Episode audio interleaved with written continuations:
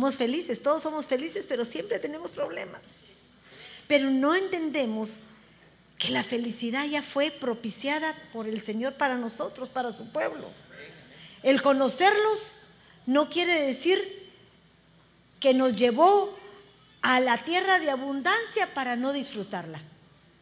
Ay, perdone, ya les había dicho que se bajaran. No me oyeron, perdón. Pero esta es una batalla que tenemos hoy, mañana y todos los días de nuestra vida hasta que venga el Señor. Porque desde que somos niños, por tonterías no somos felices. Si no nos dan el juguete que nos quieren, si no nos dan la comida que queremos, hay descontento entre nosotros. La felicidad pareciera algo tan difícil de alcanzar, porque hay muchos que nos reímos, nos gozamos, pero posiblemente nos reímos momentáneamente, pero atrás de toda esa felicidad hay mucha más tristeza, desánimo, amargura que no nos permite avanzar a donde queremos. Muchas veces la felicidad, perdónenme, son situaciones que nos ahogamos en un vaso de agua. Y qué difícil. Pero que el Señor nos ayude a todos, porque todos estamos en un proceso para ser mejores cada día. Nuestros ojitos. Padre, en el nombre de Jesús,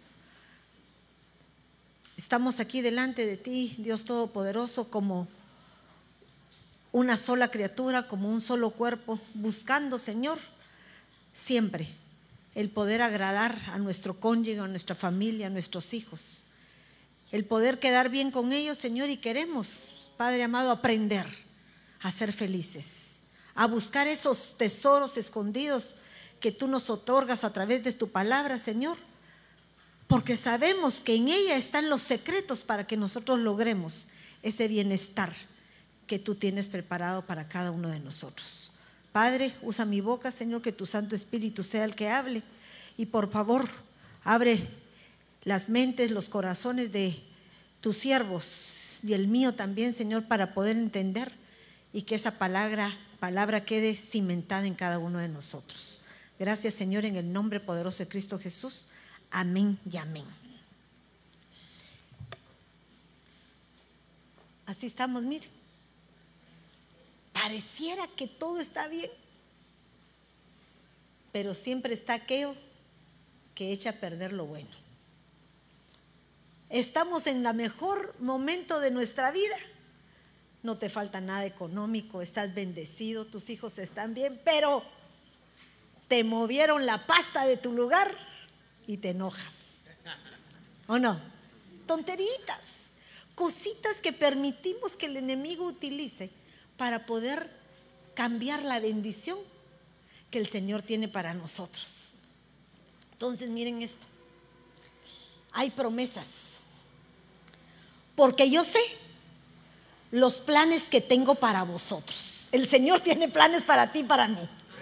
El asunto es que, diría una de las predicadoras de nuestro retiro de la nos salimos de la agenda, ¿verdad? Muchas veces nosotros planificamos qué es lo que queremos o aún posiblemente ni siquiera planificamos. Cuando nosotros decidimos casarnos, pocos son aquellos que han seguido el orden de acuerdo a las instrucciones que el Señor da para cada uno de nosotros. Pocos. Según la palabra de Dios, nosotros tenemos que ir en un proceso de amistad, compromiso y matrimonio.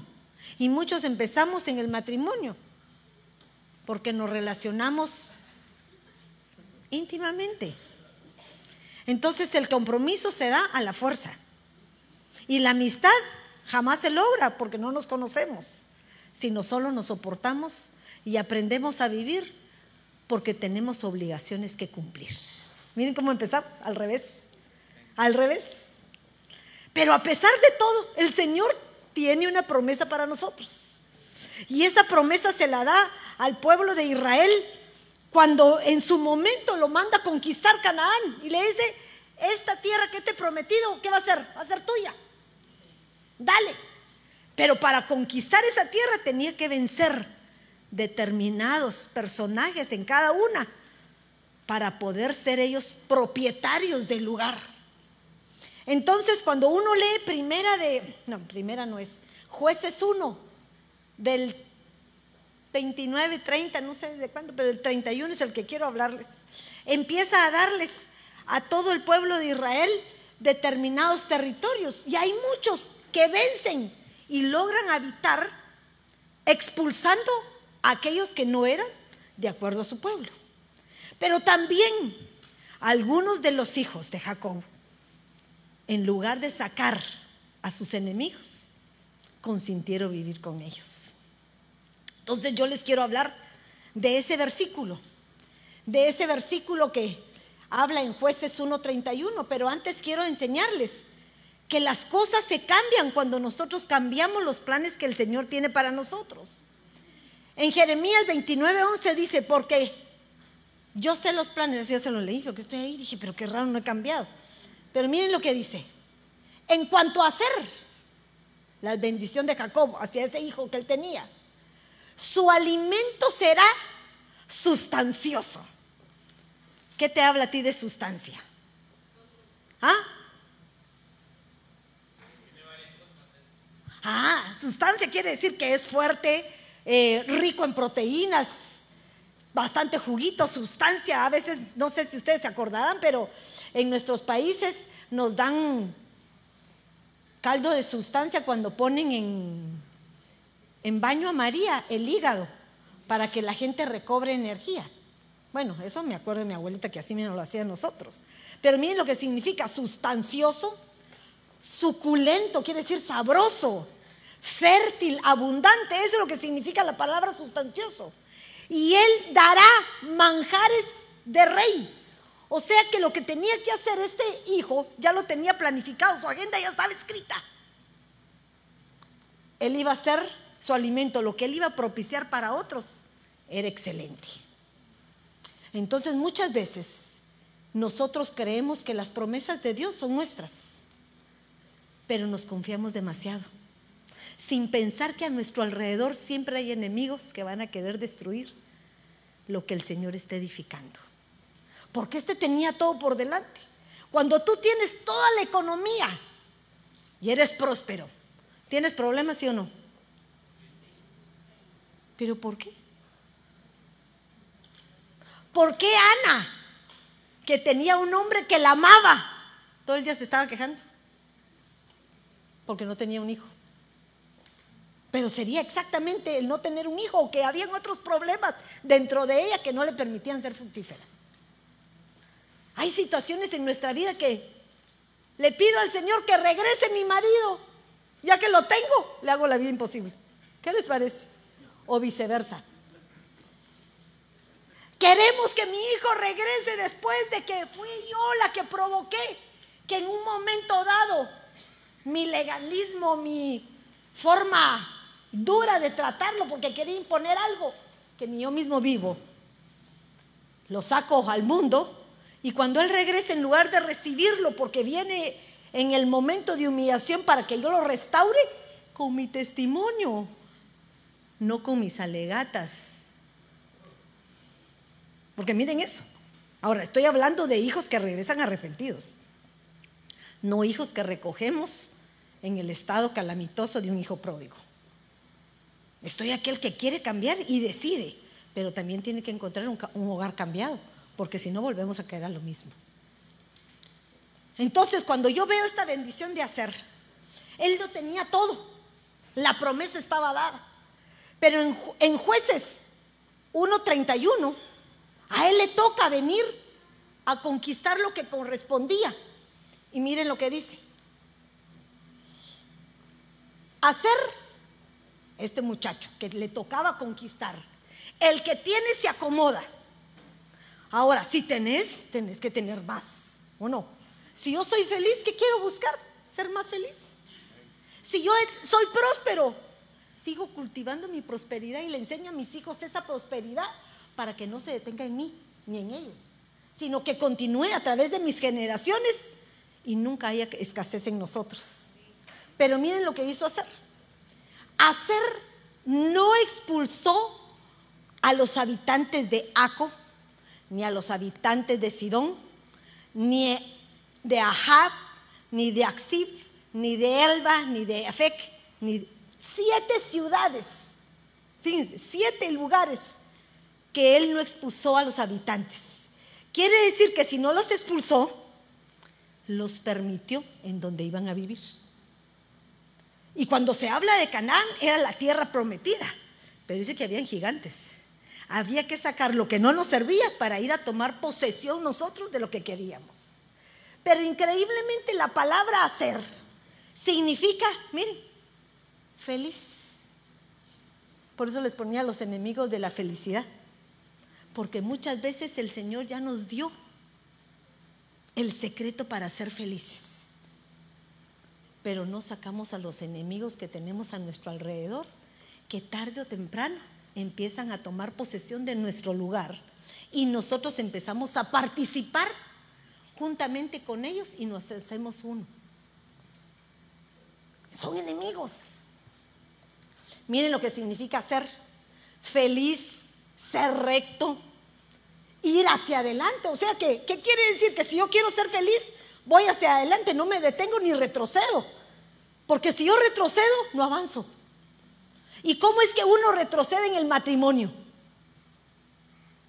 ¿Cómo retrocede uno en el matrimonio? Recordándose de cosas del pasado que no te permiten disfrutar ni tu presente y menos tu futuro. ¿Retrocedes? Si es que me hacías esto, pero si ahora ya no te lo hago. Ah, pero no se me olvida. Por aquello que se te vaya olvidando, te lo voy recordando. ¿verdad? Por aquello que se te va olvidando, te lo voy recordando. Pero el punto es eso, retrocedo. Y aquí me está diciendo que para ser felices, tengo que ir hacia adelante. Hacia adelante quiere decir que yo camino y no volteo a ver atrás. Porque estoy forjando, estoy plasmando un nuevo sendero para empezar a caminar en rectitud. Porque quiero ser feliz. Yo quiero ser feliz. Todos queremos ser felices. Pero miren lo que sigue diciendo. Ser honesto. Nos piden honestidad. Y la honestidad quiere decir que seamos veraces. Que no haya nada oculto. ¿Y cuánto te pagaron esta semana, mi amor? Bueno, la, la verdad, hiciste horas extras. Sí, sí, sí, sí, hice, pero fíjate que me quitaron mucho. ¿Y por qué no te sale completamente lo que tenés que decir? Sé honesto. Si son uno. Cuando es uno, perdónenme, el dinero de ella es de él y lo de ella es de él. Ala, pero si ya no trabaja, hermana, yo la mantengo. Pues mucho hace en tu casa que le debías de pagar. ¿O no? El trabajo nuestro de las mujeres son 24 horas. 24, 24. ¿Y cuándo se acaba, hermana? Nunca. Empezás con los hijos y terminás con los nietos. ¿O no? Mm, la vida es así. O sea que el pago es corto para lo que mereciéramos. Ahora, pero si los dos trabajan, qué hermoso sería poder compartir. Ser uno. Ah, pero es que él no gana lo mismo que yo, pero con él aceptaste casarte. O con ella aceptaste casarte. Él gana mil y tú ganas doscientos, son mil doscientos de los dos. Ah, no, hermana, pero ¿cómo le voy a dar ochocientos a él más? se apenas pone 200. Cuando hay amor no hay limitaciones. ¿Verdad? Porque todo es relativo. Entonces, miren, ser honesto, prosperar, andar bienaventurado. Miren, eso me encanta. Porque cuando habla Apocalipsis de la bienaventuranza es aquel que guarda, dice que es tres veces dichoso. Porque no solo lee, guarda, ¿y qué otra cosa es? La tercera. Lee, guarda ahí. Ay, no sean ingratos.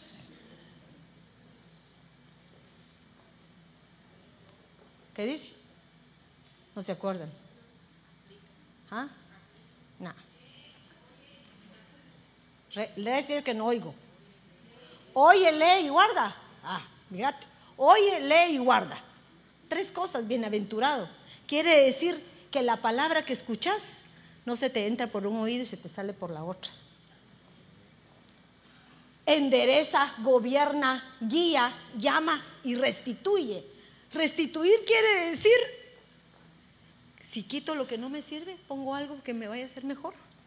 En un matrimonio todo es a prueba, ¿sí o no? Hoy pruebo que el orden de mis camisas de mi marido me gusta amar cómo se miran por colores. ¿Verdad? Las cerchas iguales. Rosadas para mí y verdes para él. Qué lindo se mira. Ah, pero después digo, no, estas cerchas no me gustan. Las voy a componer.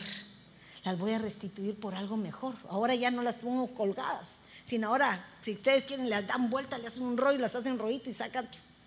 O sea, siempre hay una manera mejor para cambiar lo que nosotros ya plasmamos con anterioridad. Cuando tú llegaste al matrimonio, tu abuelita te enseñó a hacer bien la cama, ¿sí o no? ¿Le enseñaste a tus hijos lo mismo? ¿Cuántos aprendieron? No. Ahora solo medio se estiran la cama. Ya estuvo. Antes una quitabas una, te ponías otra, te ponías otra, la metías abajo del colchón y tu cama bien estiradita. Ahora medio, medio te va y estirar la chamarra con la misma que te tapas. Porque nos, nos acostumbramos a cambiar lo bueno por lo malo, lo restituimos. O tal vez nos hace falta algo y necesitamos ponerlo en lugar de seguir quitando. Pero me llamaba la atención porque aparte de ese en un diccionario creo que es el Chávez, me encantaba lo que decía porque decía que hacer era entrar o poner los pies, miren eso, dar un paso poner los pies en el camino de qué? De la inteligencia. O sea, la felicidad la vamos a lograr aquellos que somos inteligentes. El necio, el terco, el que no quiere ver, no va a ser feliz. Porque a pesar de ver su felicidad enfrente, va a haber siempre obstáculos. Y nosotros vamos en pos de la felicidad. Yo quiero ser feliz. Yo quiero terminar con mi marido fuerte joven y vigorosa. Eso quiero. Pero si yo permito que todos mis enemigos permanezcan en mi casa, yo no voy a lograr caminar con inteligencia, sino voy a empezar a caminar con insensatez. La mujer necia, ¿qué dice?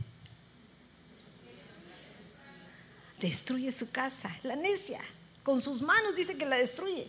Entonces, ¿qué tenemos que hacer nosotros? Porque no solamente hay mujeres necias, hay hombres necios que de igual manera actúan. Pero miren lo que sigue diciendo que me encantó. Dice es entrar, poner los pies, dar un paso, poner los pies en el camino de la inteligencia. Entrar, guiar. ¿A quién vas a guiar? A tu familia. Y luego vas a reprender. Me gustaba, porque todo eso quiere decir felicidad. ¿Qué voy a reprender? Lo que no me corresponde a mi casa. Reprender quiere decir echar fuera lo que no es para mí. ¿Qué he hecho fuera? La negatividad lo he hecho fuera, el desamor lo he hecho fuera, la indiferencia lo he hecho fuera. Todo aquello que no me va a traer bendición para mi matrimonio, tengo que decir, no tiene parte ni suerte conmigo. Lo he hecho fuera. Entonces, quiero enseñarles qué es lo que tenemos que echar afuera en lugar de expulsarlos, miren lo que hicieron, lo toleraron. ¿A quiénes toleraron? A siete habitantes que tenían que echar fuera de ese lugar. Pero estos se han convertido en los enemigos. Hacer es felicidad. Perdónenme que los movimientos que hice son incorrectos, pero se los voy a poner todos juntos para que los vean son incorrectos. Cuando uno está aprendiendo, cuando uno aprende se le va todo. Pero así vamos explicando uno por uno. Ahí está. Dan ganas de dar un porrazo. Bueno, a ver si puedo. Que tal vez toco más de la cuenta. Ya se me está pasando el tiempo. Ahí está. Oh, Fíjense pues, a los primeros que tenían que haber echado eran los de Aco. Iaco lo que significa es estrecho, significa presionado.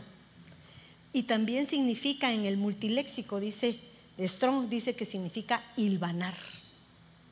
¿Saben ustedes qué es hilvanar? ¿Qué es hilvanar?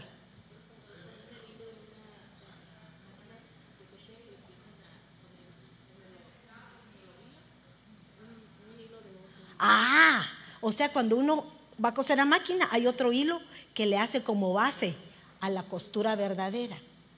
Si yo me pongo a pensar si uno de los obstáculos de la, de la, de la mm, felicidad es la falta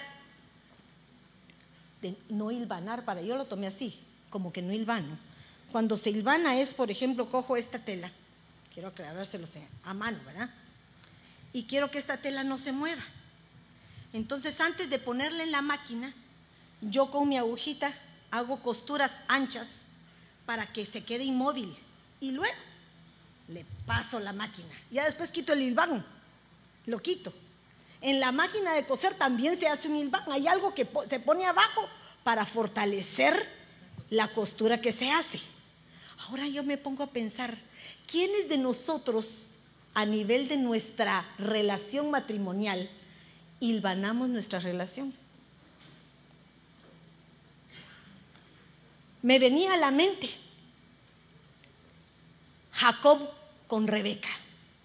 Jacob y Rebeca, ¿verdad? Sí, Jacob y Rebeca. Jacob dice que se enamoró de Rebeca y fue a trabajar para ella. Él hilvanó la relación con Rebeca. ¿Y a quién le dieron? Entonces a la pobre Lea no la, no hilvanaron, sino él se quiso hilvanar con otra, la cual la amó totalmente porque él tenía una relación de amor para con ella. Pero con Lea, a pesar de lo que hizo Lea, jamás logró establecer un vínculo perfecto, sino siempre hubieron contradicciones. Y muchos de nosotros, cuando empezamos una relación, la empezamos inadecuadamente. Inadecuadamente quiere decir que tal vez me enamoré, pero me, me casé porque hubieron situaciones que me forzaron a contraer nupcias sin estar completamente comprometidos. Entonces, el matrimonio se convierte en algo estrecho, en algo que en lugar de sentir la felicidad, empieza a minorarse mi libertad porque me voy a sentir presionado. Ahora eso se los estoy explicando a un nivel general. Sidón, miren eso. Sidón habla de cazador. Muchas veces cometemos el error de poner trampas para poder ser felices y la felicidad se logra en libertad, no en las trampas ni en las redes para que caigan cautivos, como lo hace esa mujer adúltera que aparece en la Biblia y que fácilmente cautiva el corazón o la alma del, del hombre. Pero ahí están todos en general para que ustedes no se les olvide, pero voy a ver hasta dónde llego. Pero quiero empezar con el primero hilvanar, presionar y sofocante. Miren, eso significa cor. Dice Marcos 4:19. Pero las preocupaciones del mundo y el engaño de las riquezas y los deseos de las demás cosas entran y ahogan la palabra y se vuelve estéril. Muchas veces, aunque recibamos palabra, lo que vivimos afuera hace que se nos olvide lo que aprendemos. Porque es mayor mi preocupación por tener ingreso económico que el pensar que Dios proveerá en el tiempo justo y verdadero de parte de Él. Pero miren lo que sigue diciendo en Mateo 6, 27. ¿Quién de vosotros, por ansioso que esté, puede añadir una hora al curso de su vida? ¿Alguien puede añadir? No. Eso le pertenece al Señor. Y muchas veces a pesar que nos añaden, no cambiamos. ¿Se recuerdan ustedes aquel rey Josías, Abdías, Ezequías, muy bien, Ezequías, Abdías, Tatías, bueno, Ezequías. Ese hombre estaba mal, le llegó su tiempo, lloró, se arrepintió. ¿Y qué le da el Señor? La oportunidad de cambiar. ¿Y qué le dice el Señor? Pon en orden tu casa. Esa fue la razón de darle un aumento de años. Pon en orden tu casa. ¿Y lo hizo? No, porque se le olvidó. Él quería pensar solo en sí mismo y se nos olvida que en nosotros puede haber felicidad personal, pero tenemos a alguien más que depende de nosotros. Tu esposa, tus hijos y aún tu parentela. Que cuando tú eres feliz, todos los demás también son felices. Se nos olvida. Este hombre permitió que el mal le viniera a sus hijos. ¿Por qué? Porque en el momento que se sintió presionado, se arrepintió. Pero luego que ya lo tuvo nuevamente, se le olvidó. Hay cosas que tenemos que aprender para evitar que se lleve a eso. Miren lo que dice esto. Él dijo en Lucas, hay también de vosotros los legalistas,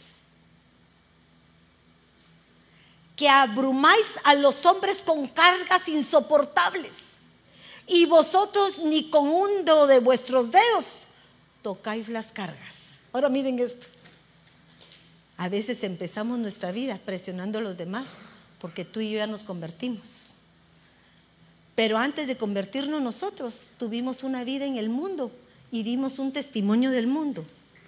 Formamos a nuestros hijos en una forma de vida que no era la que vivimos ahorita.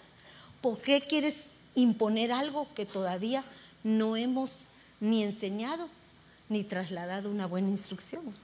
Porque eso no estoy aplicándolo a mi vecino ni al, hermano de aquí de la iglesia, estoy aplicándolo a tu familia.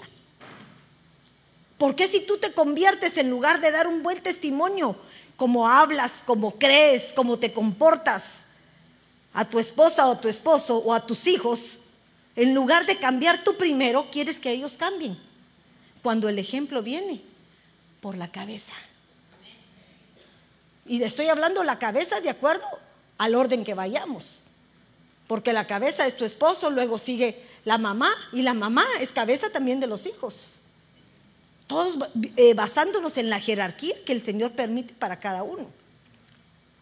Entonces muchas veces sofocamos y eso provoca que no haya felicidad. No estoy hablando que les demos libertinaje, por favor, no. Porque esto quiere hablar que sofocar quiere decir que no los deja respirar. ¿A dónde va? ¿Qué hace? ¿Por qué sale? ¿Por qué viene? No, tú ya les enseñaste. Hay una edad que hay que cuidarlos, pero también hay una, una edad en donde tenés que darles la libertad para ver si ellos por sí mismos pueden aplicar lo que tú les enseñaste. No sé si ustedes se acordarán, pero yo me acuerdo que cuando mi mamá me daba permiso para algo, yo era feliz porque me sentía libre. Dije, ahorita me voy con mi chico al cine, encantada, sin permiso de mi mamá. Y mi mamá lo primero que me decía era, ahí llego a traerte. Yo decía, pero ¿por qué, mamá? Sí, porque no te puedes regresar sola. ¿Y, ¿Y, cómo voy a saber que llegas? Porque no había teléfono. Ahí voy a estar afuera esperándote. Entonces yo tenía que estar lista, viendo a qué horas llegaba mi mamá para controlar que no me agarrara, ¿verdad? Fíjense eso. ¿Estaba tranquila viendo la película? No. ¿Me podía sentar con mi chico? No. ¿Podía estar con él? No. Y cuando salía hacía una cosa, iba caminando. No te preocupes que si no te alcanzo en el cine, te alcanzo en el camino. Caminaba hasta donde era la camioneta y nunca llegaba mi mamá.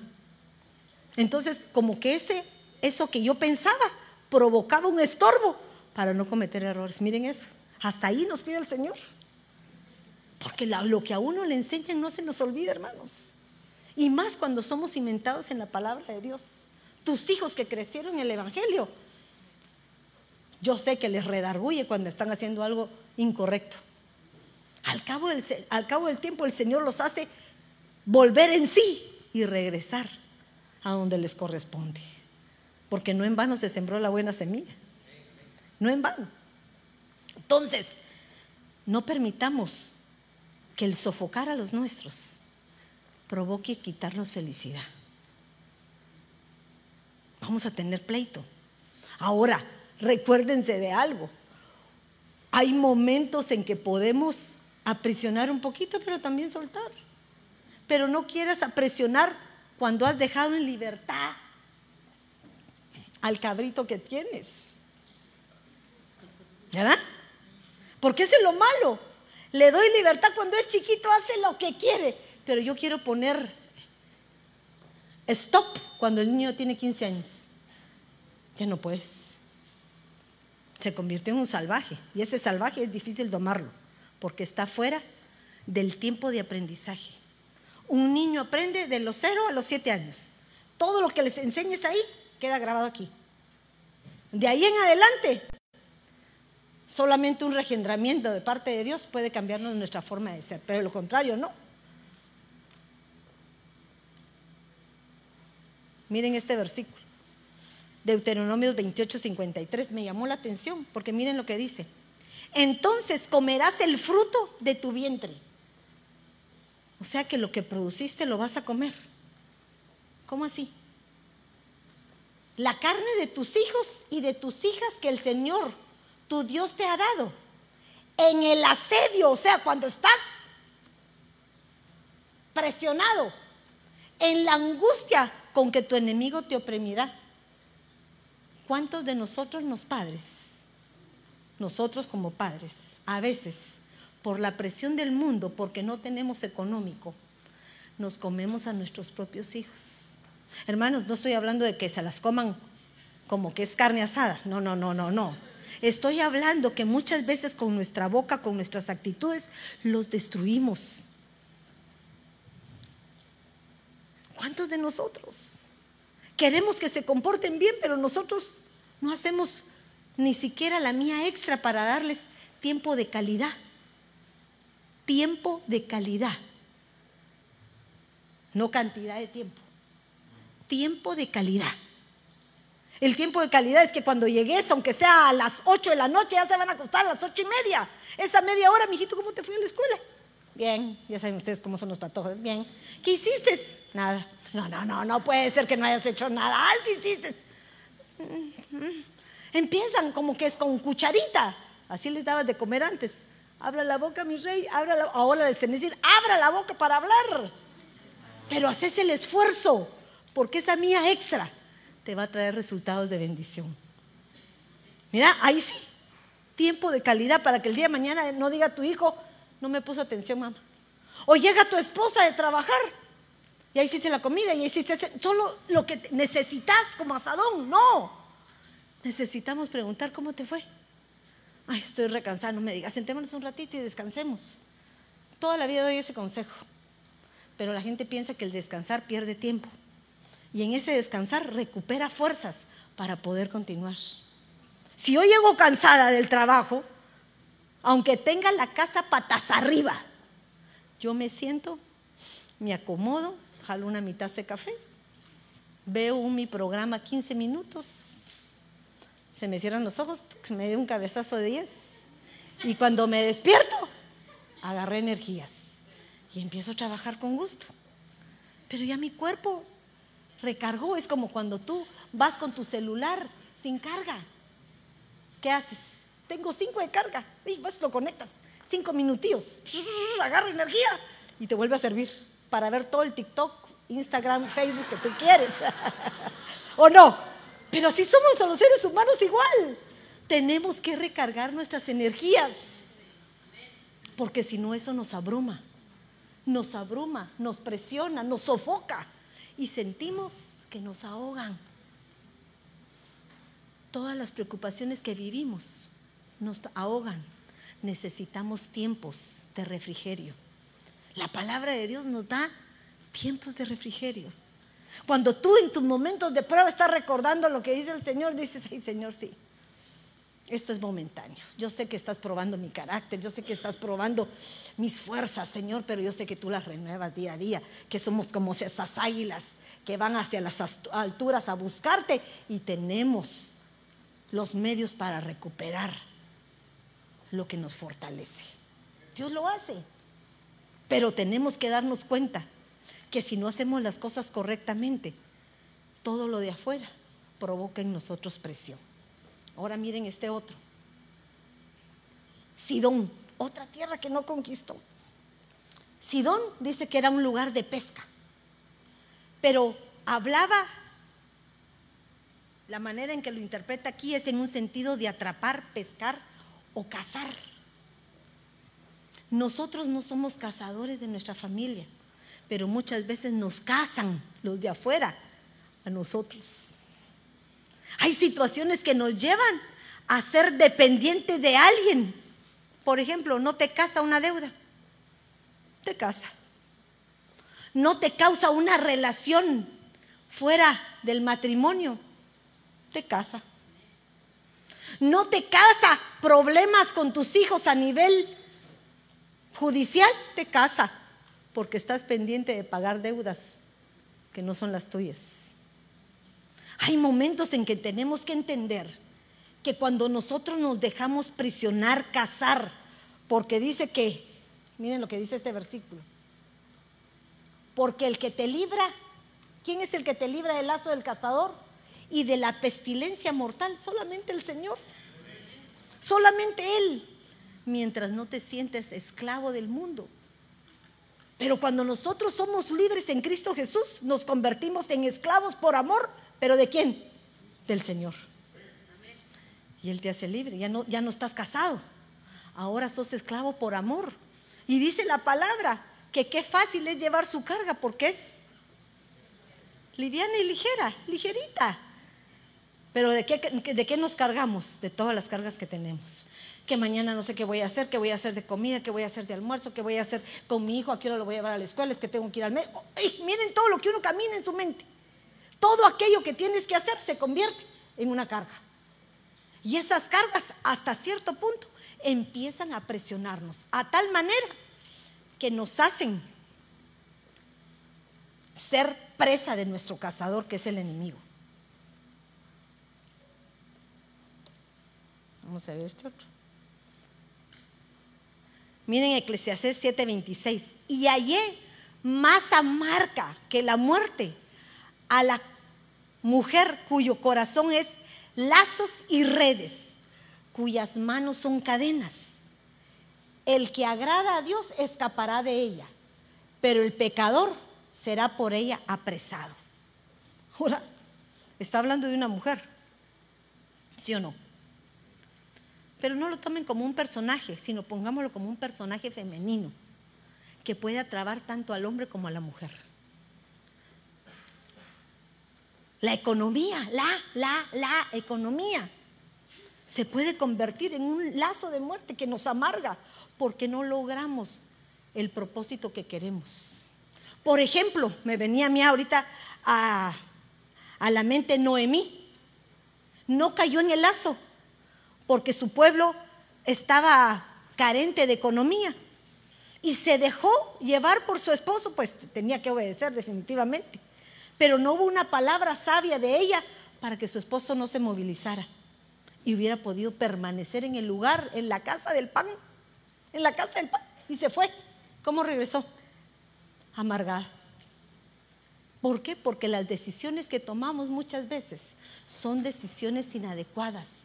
Las decisiones que se toman tienen que ser pensadas, razonadas, analizadas y ver qué consecuencias a futuro y aún en el presente podemos obtener. Todo lo que tú hagas tenemos que pensarlo. Hermana, me quiero separar, perfecto, sepárate. Pero mira qué te viene a futuro. ¿Quiénes son los responsables? ¿Quiénes son los que van a vivir las consecuencias? ¿Quiénes son los que van a vivir las decisiones que tú tomes? Porque muchas veces uno no lo piensa. Pero miren, hasta un enemigo de la felicidad porque el Señor nos mandó a ser felices, ¿para qué? Para que estemos juntos. Como empezaste, terminaste. Muchos de nosotros ya estamos despidiendo a los hijos. Adiós. ¿Con quién te quedaste? Con el que más peleas, tu marido. ¿O no? Y tú, amado esposo, te peleas con la que más amas, tu esposa. La que te ha aguantado durante 20, 15, 30, 40, 50 años. Pero es con la que vas a terminar. ¿Por qué vamos a evitarnos la felicidad que Dios tiene marcada para cada uno de nosotros? Yo me pongo a pensar, Dios es perfecto y hizo la mujer para que fuésemos la ayuda idónea. La ayuda idónea quiere decir la ayuda que va a ser nuestro complemento. Pero nuestro complemento quiere decir que nos va a ayudar en todo. Una sin la otra no se pueden mover. Me encanta cuando las sillas están amarradas. ¿Han visto que hay unas sillas que están amarradas? Los que estuvimos en el hotel. Yo quería mover una y no podía. Todas estaban juntitas. Así deberíamos de ser las familias. Saber que si una se mueve, el otro se mueve y el otro se mueve. O si todos se quedan, todos se quedan. ¿Por qué variar en formas de pensar diferente? Es cierto que tenemos opiniones, pero siempre hay que llegar a acuerdos que nos van a traer bendición. Porque si no, caemos en los lazos del cazador. Miren este otro.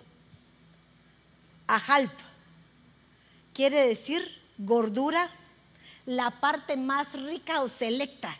¿Se recuerdan ustedes que los hijos de Eli llegaban a pedirle antes de presentar sacrificio que sacaran la carne, antes de ser quemada? Pecaban con eso, porque ellos se aprovechaban de lo que era gordura, grosura, de lo mejor de la ofrenda, de lo que daban para el Señor. Y por eso fueron desechados. Pero miren lo que dice primera de Tito 6:10, porque la raíz de todos los males es el amor al dinero. ¿Por qué les menciono esto? Porque cuando uno habla de gordura, está hablando cuando uno tiene suficiente. La gordura es cuando tienes tu billetera gordita, dicen. Miren eso tenemos abundancia, pero esa abundancia nos la ha dado el Señor. Muchas veces el exceso arruina nuestra relación. Arruina nuestra relación. Se nos olvida que eso es un complemento para ser feliz, no es nuestra felicidad. Por el cual codiciándolo algunos se extraviaron, miren lo que dice, se extraviaron de la fe y se torturaron con muchos dolores. ¿Qué pones tú como prioridad? ¿Al Señor o las cosas materiales? Hermanos, que me salió un buenísimo trabajo, pero el domingo. Te está probando el Señor. A veces te prueba el Señor así, para ver en dónde está tu corazón. Y a veces nuestro corazón está en el lugar inadecuado.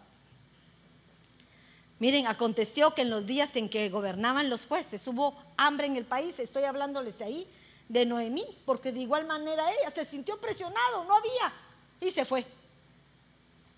¿Y cómo regresó? Grave. Cuando regresó, me llamaba la atención porque dice, llena me fui. ¿Llena de qué? ¿De qué se fue llena Noemí? sí fue llena de la presencia, pero no llena de fe, porque dudó del poder de Dios en sus vidas. Y cuando ella se fue, creyó que allá iba a conseguir en un lugar de maldición.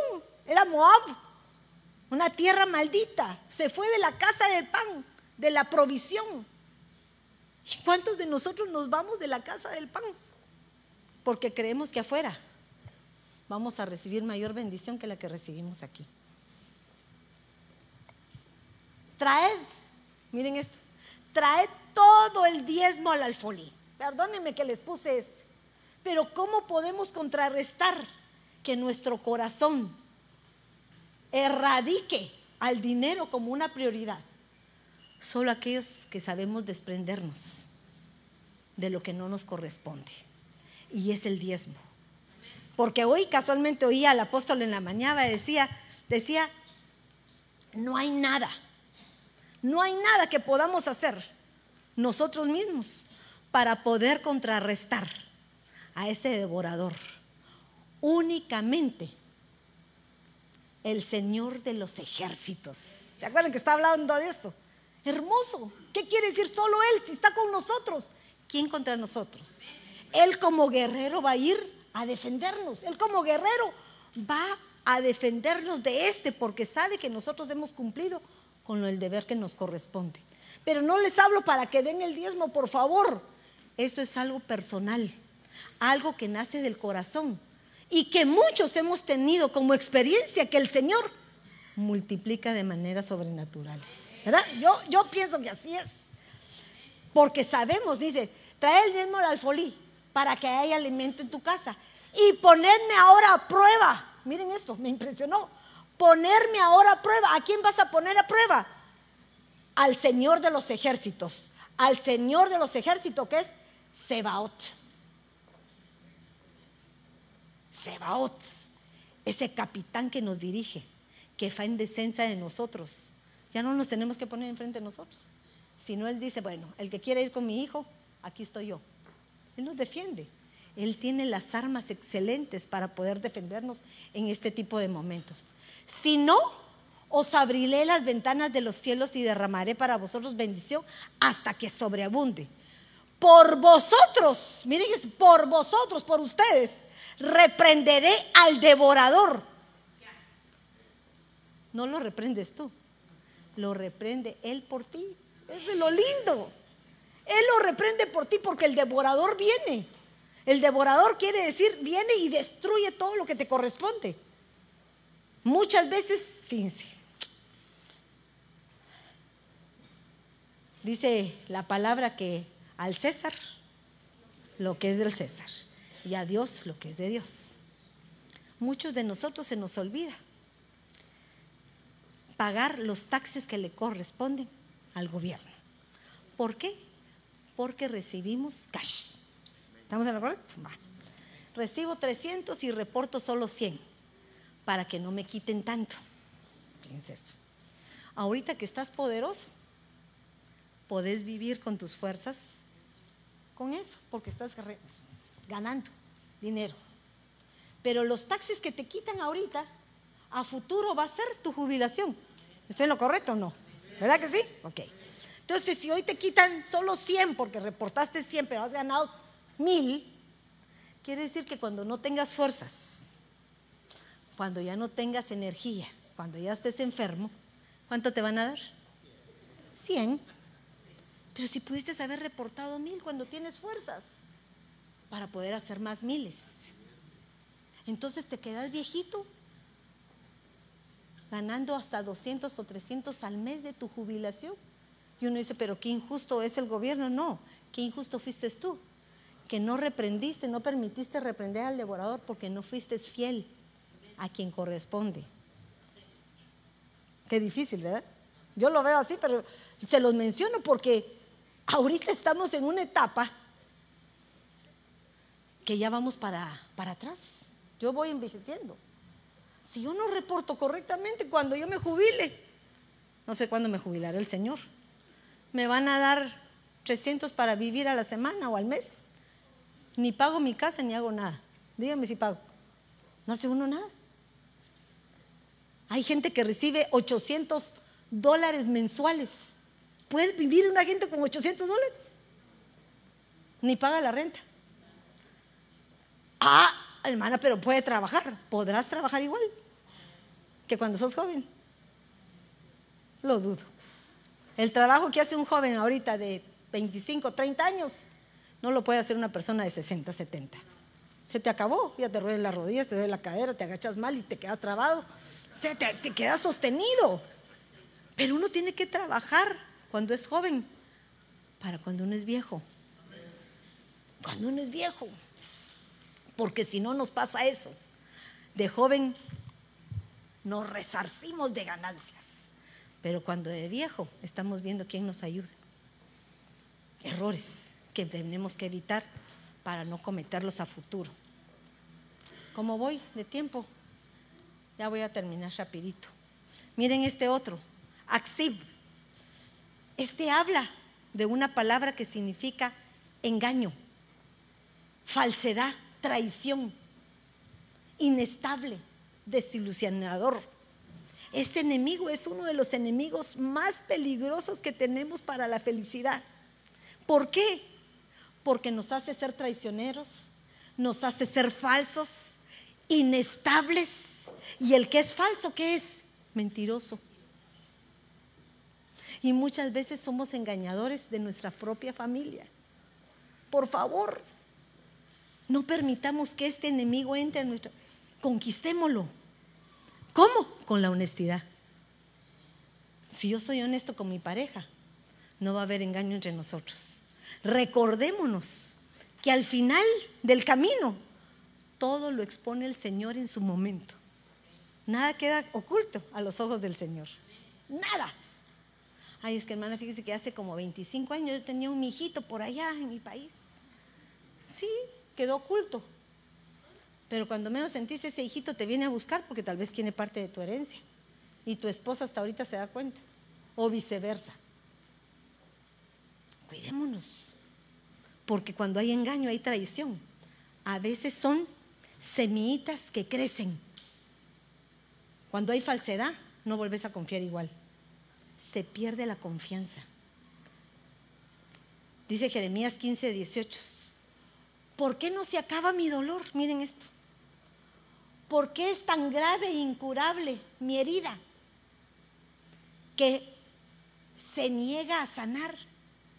¿Será como un espejismo para mí? ¿O como una fuente en la que no se encuentra agua? ¿Por qué les puse esto?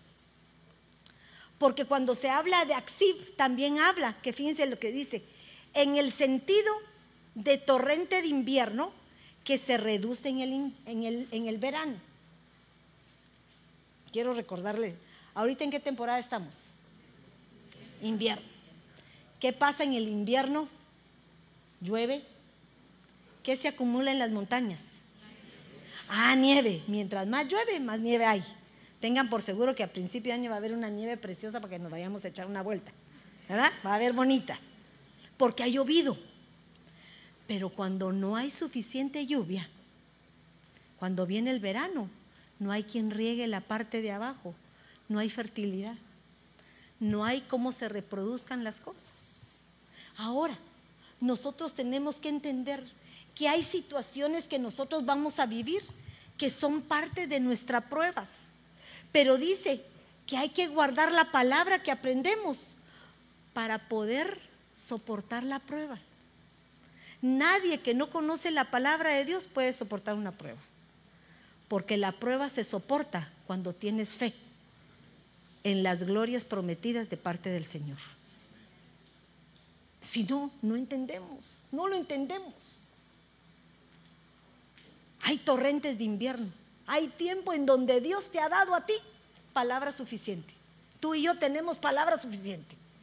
El punto es que la vamos a vamos a ver nuestra aljaba, vamos a ver nuestra bolsa, cuando en el tiempo de, situaciones difíciles tú las pongas por obra. ¿Verdad? Porque ese es el problema, que vienen los problemas y entonces empezamos a decir esto. Serás como un especialismo para mí, como una fuente en la que no se encuentra agua. No, el agua la tenemos. La palabra la tenemos. El problema es que no la hemos guardado. Somos cisternas rotas. Que entra, pero todo se sale. Entonces hay que tener cuidado en eso. Miren esos enemigos.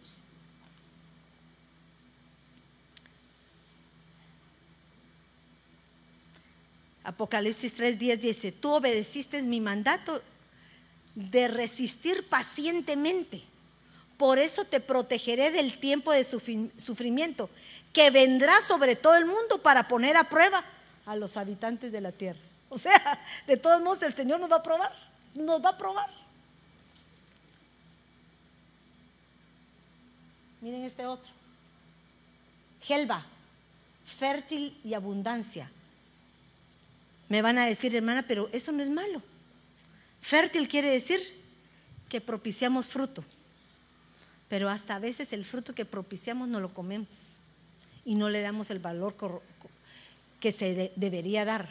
La pereza hace caer en profundo sueño y el alma ociosa sufrirá de daño.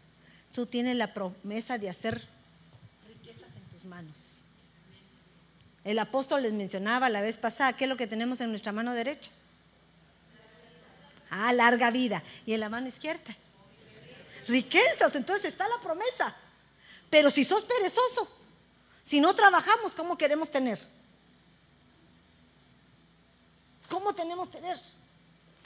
Por negligencia se hunde el techo y por pereza tiene gotera la casa. ¿Sí o no?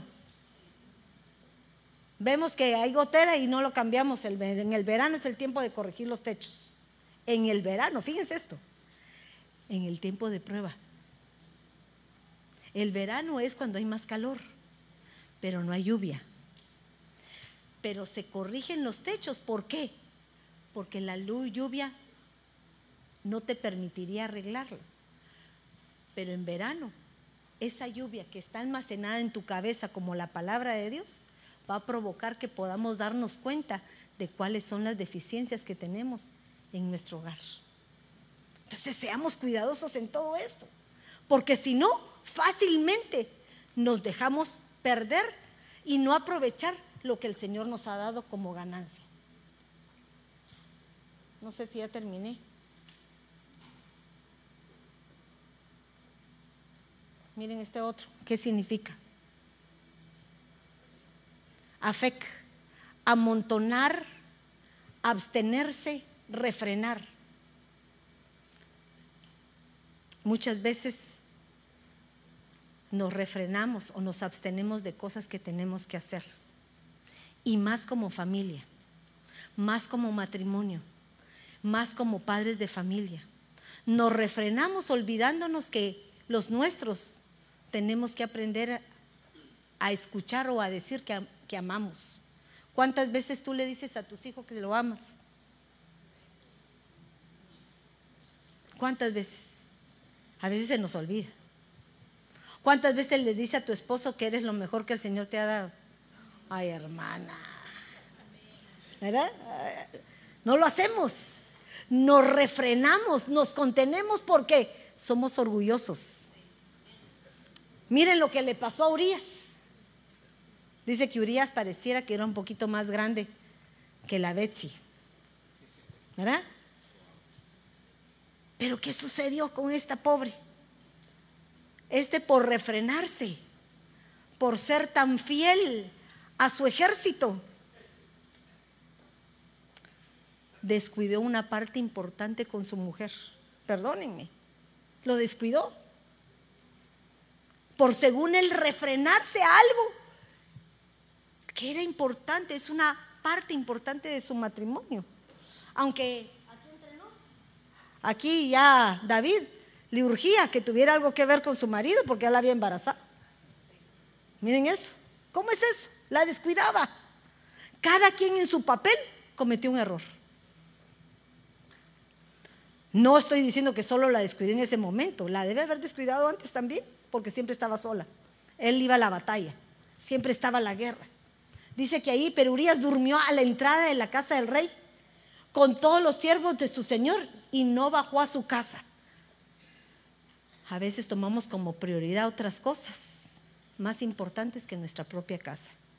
Tu trabajo es importante, tus obligaciones en la iglesia son importantes, pero no se te olvide tu casa, que hay que cumplir nuestras obligaciones. Y no estoy hablando solamente de las cosas sexuales, estoy hablando de todo. Lo sexual no es todo, pero sí el poder trasladar una conversación y tener una intimidad en la cual podemos hacernos partícipes de lo que hace mi cónyuge y aún lo que hacen mis hijos. No perdamos esa oportunidad. Mire, afect, amontonar, abstenerse, refrenar. Miren lo que dice esta Biblia que me llamó la atención, que no quería leérselas. Ya ni me acuerdo en dónde la busqué. pero en la Biblia al día le habla a un asna salvaje. No, te no está Melba por acá. Melvita, ¿no te acordás cuál era el versículo? Pero dice, asna salvaje, que tiras al monte. Miren esto. Asna salvaje. Muchas veces nosotros tenemos actitudes nosotros de salvajes. Que tiras al monte, tiras a las costas de afuera. Te dejas vencer por las cosas que nos atraen por nuestra carne. Ah, Jeremías 2.24, léanlo para que no sea tan grosero lo que yo estoy diciendo. Miren lo que dice, asna salvaje que tiras al monte. Cuando ardes de deseo, olfateas al viento. Cuando estás en celo, no hay quien te detenga. No se abstiene. Y no estoy hablando a nivel sexual, por favor, estoy hablando a nivel de todas las cosas que nos dejamos llevar por carnalidades.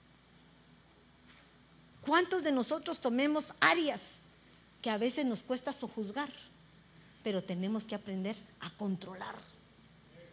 Porque si tú las controlas, logras felicidad. Logras felicidad. Y pueden seguir leyéndolo porque de verdad que es duro, es duro. No hay quien te detenga. Ningún macho, miren lo que le habla. Es una potestad femenina. Que te busque, tiene que fatigarse.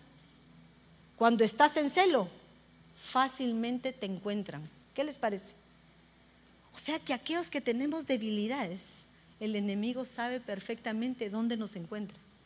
Porque sabe. Hay un dicho que dicen en, nuestros países que dicen que la cabra tira al? Tira al monte, ¿verdad? Siempre vamos a caer en donde es nuestra naturaleza. Entonces tenemos que ser cuidadosos. La felicidad es algo que el Señor nos dio para que nosotros hagamos que prospere. La felicidad es una semillita que se siembra, pero se cuida, se cultiva igual que una planta. Se le echa agua, la agua, la palabra, se le da calor, el amor. Si Cristo está en nosotros, es amor y nosotros tenemos que trasladar eso a los nuestros. Se le quitan todos esos parásitos y todas las cosas que no sirven, se desaloja. No vamos a permitir que algo venga a destruir lo que el Señor ha construido con la bendición que nos ha dado. No sé si me acompañan al, al piano. Muchas veces tenemos que abstenernos, tenemos que refrenar aún nuestra boca. Miren eso. El enemigo de la felicidad es que hablemos más de la cuenta. Y cuando hablamos, dañamos. Decimos cosas que ofenden. A veces vos sos un viejo, pero vos más vieja. Vos sos un gordo, no, vos más gorda. No. Palabras fuera de lugar. Miren eso. Y les estoy diciendo algo que duele. Dios nos libre que nos digan gordas a las mujeres aunque estemos. Pero al hombre también le molestan ciertas cosas que no les gusta oír. No servís para nada. Imagínense esa palabra. ¿Qué está diciendo que es un inútil? No. Nuestras palabras siempre deben ser de bendición. De bendición. Porque nos mandaron a ser uno y nos mandaron a ser felices.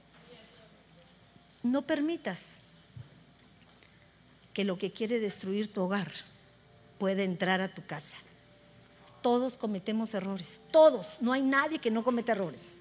Todos pasamos pruebas difíciles, pero tenemos un guerrero, un Jehová de los ejércitos, que va delante de nosotros para poder ganar nuestras batallas. Si tú permites que el enemigo te venza, es porque no, no crees quién va delante de ti.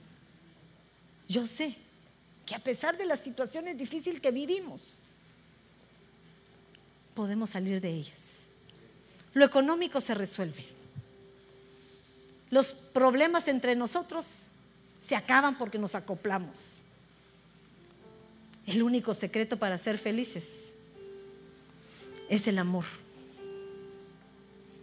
El amor que echa fuera todo temor. Pero para hacer amor, para dar amor, tenemos que aprender a morir. Si tú no mueres, difícilmente puedas lograr tu felicidad. Porque entonces eres feliz contigo mismo y no con otra persona. Ponte de pie, ponte de pie.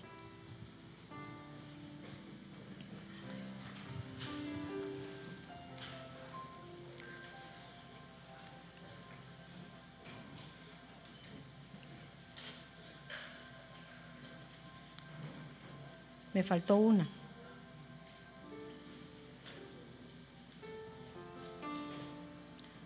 Cierra tus ojitos, no los abras. Ni me veas. Si tienes a tu esposa a la par, date la oportunidad de darle la mano. Te estoy diciendo la mano por no decirte que la abraces. Pero miren solo con eso. A veces las tenemos a la par y pareciera que estuviéramos más distantes de lo que creemos. ¿Mm?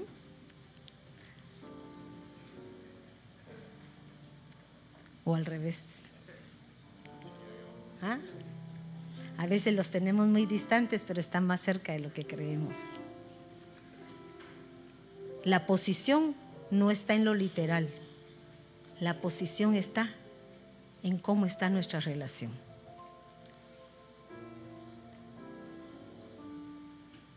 El pueblo de Israel, cuando salió, era guiado por un libertador. Y tú y yo cuando salimos del mundo fuimos guiados por un libertador, que fue Cristo y Cristo nos hizo libres. El pueblo de Israel pasó el mar creyendo que había logrado su victoria. Pero empezó su prueba. Y muchos de nosotros a veces pasamos pruebas creyendo que al verse terminadas se acabó la prueba. Pero Dios no deja de probarnos porque necesita que alcancemos más de lo que hemos alcanzado.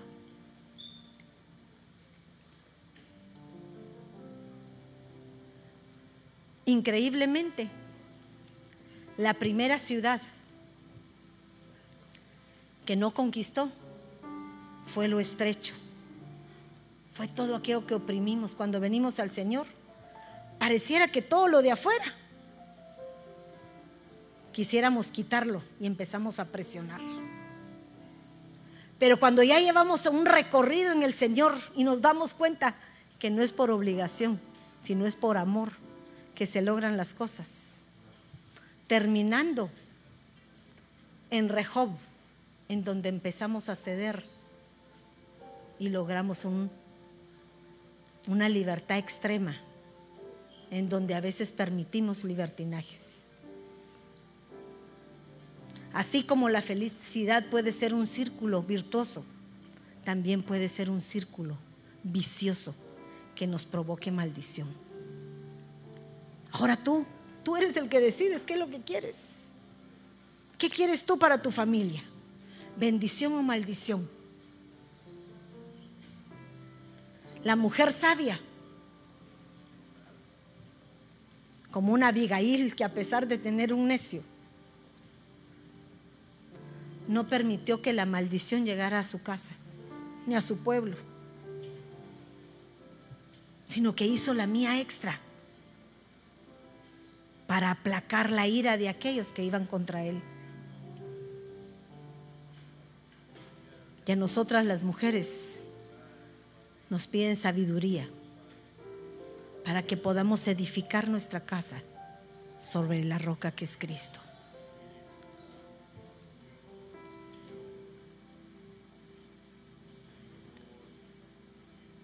Cuando te pido que cierres los ojos es porque a veces por ver nuestro alrededor no podemos analizar nuestras actitudes.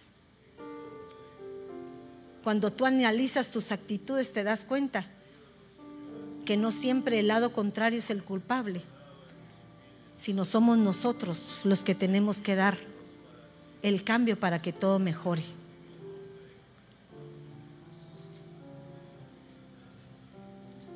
Toma tu decisión.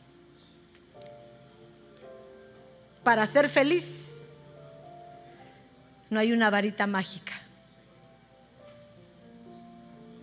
No es algo milagroso. Pero sí necesitamos al Espíritu Santo como la tercera parte de ese cordel que nos fortalece y nos hace tener una sinergia perfecta que no puede destruir nadie jamás. Tú y yo seguimos peleando. Seguimos batallando por alcanzar esa felicidad. Padre, en el nombre de Jesús, yo vengo desautorizando, Señor, cada uno de estos enemigos en nuestros hogares.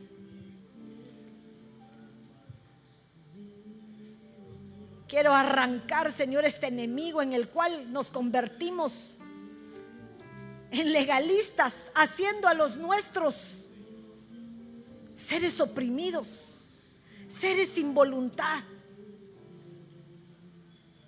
en la cual no podemos avanzar. Quiero entender, Señor, que la bendición que me has dado en abundancia no es mi prioridad, sino eres tú, Señor. que todo lo que yo he hecho en engaño, en falsedad, que aún he traicionado lo que tanto amo. Señor, te suplico que nos llenes con esa fidelidad que nos hace rectos, íntegros delante de ti. y como consecuencia rectos y dignos delante de los que amamos. Cometemos muchos errores, Dios. Fallamos, Padre amado, perdónanos. Fallamos. Pero aún aquel engañador de la palabra, aquel Jacob,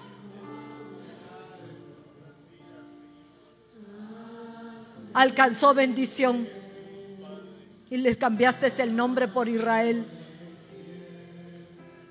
Así queremos ser nosotros. Somos engañadores, somos traicioneros. Pero nos da la oportunidad, Padre, de cambiar.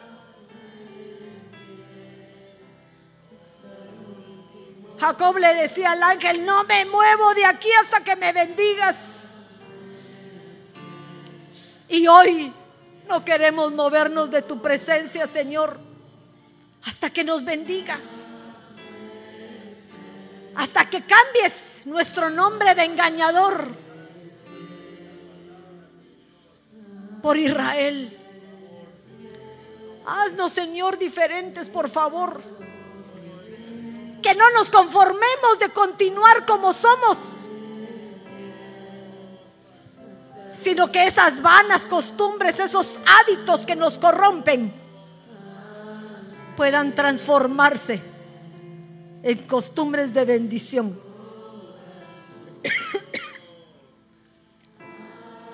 en costumbres y hábitos que nos llevan a la felicidad.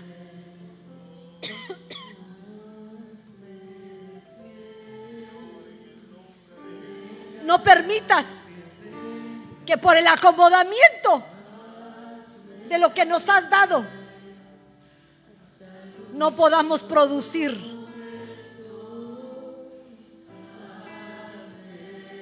lo que corresponde a lo decretado para nosotros.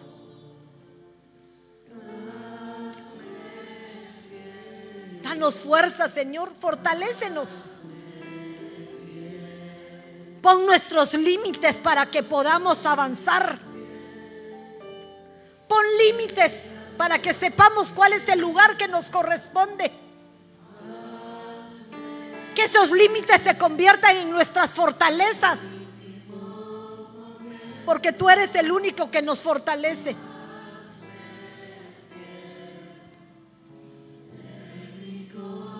Nos llenas. Nos hace fuertes en nuestras debilidades. y nos llenas de tu poder.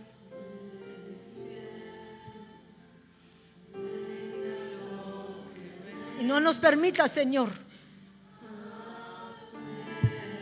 que lleguemos como la ley del péndulo.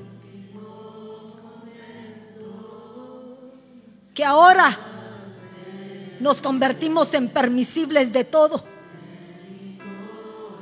Que nos adaptamos a este mundo, Señor porque nos creemos culpables o el acusador viene sobre nosotros por todo aquello que oprimimos. Danos el equilibrio perfecto que eres tú, Señor. Hazme fiel delante de ti, Padre, para que tu enseñanza quede grabada en mi corazón, en mi mente, en mi actuar y pueda ser transformado. Sé, Señor, que buscando la fidelidad, buscando mi obediencia a ti, Señor, a la palabra que tú has escrito en cada corazón, vamos a lograr y alcanzar el ser felices. No importando las pruebas que vivamos, Señor, porque aún en las pruebas podemos estar gozosos de poder ser semejantes a ti, Señor. Gracias, Padre.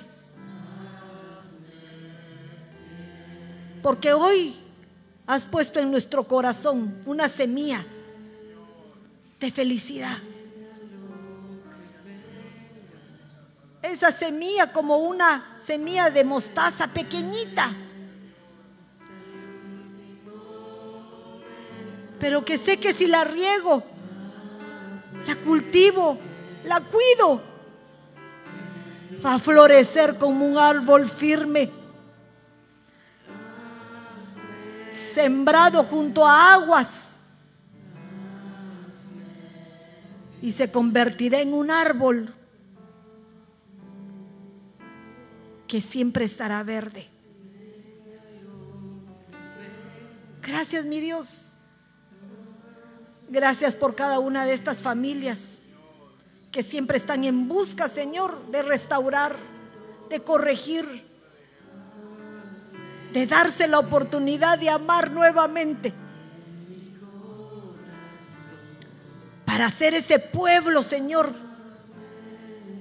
que como un ejército bajo los mismos lineamientos, bajo los mismos objetivos, alcancemos esa estatura maravillosa que tú esperas en cada uno de nosotros. Que seamos fortalecidos, no solamente en cuerpo, en alma y en espíritu, Señor, sino seamos completados como uno solo, Padre. Gracias, mi Dios. Gracias, Dios. Gracias, Dios Todopoderoso. Démosle un aplauso al Señor.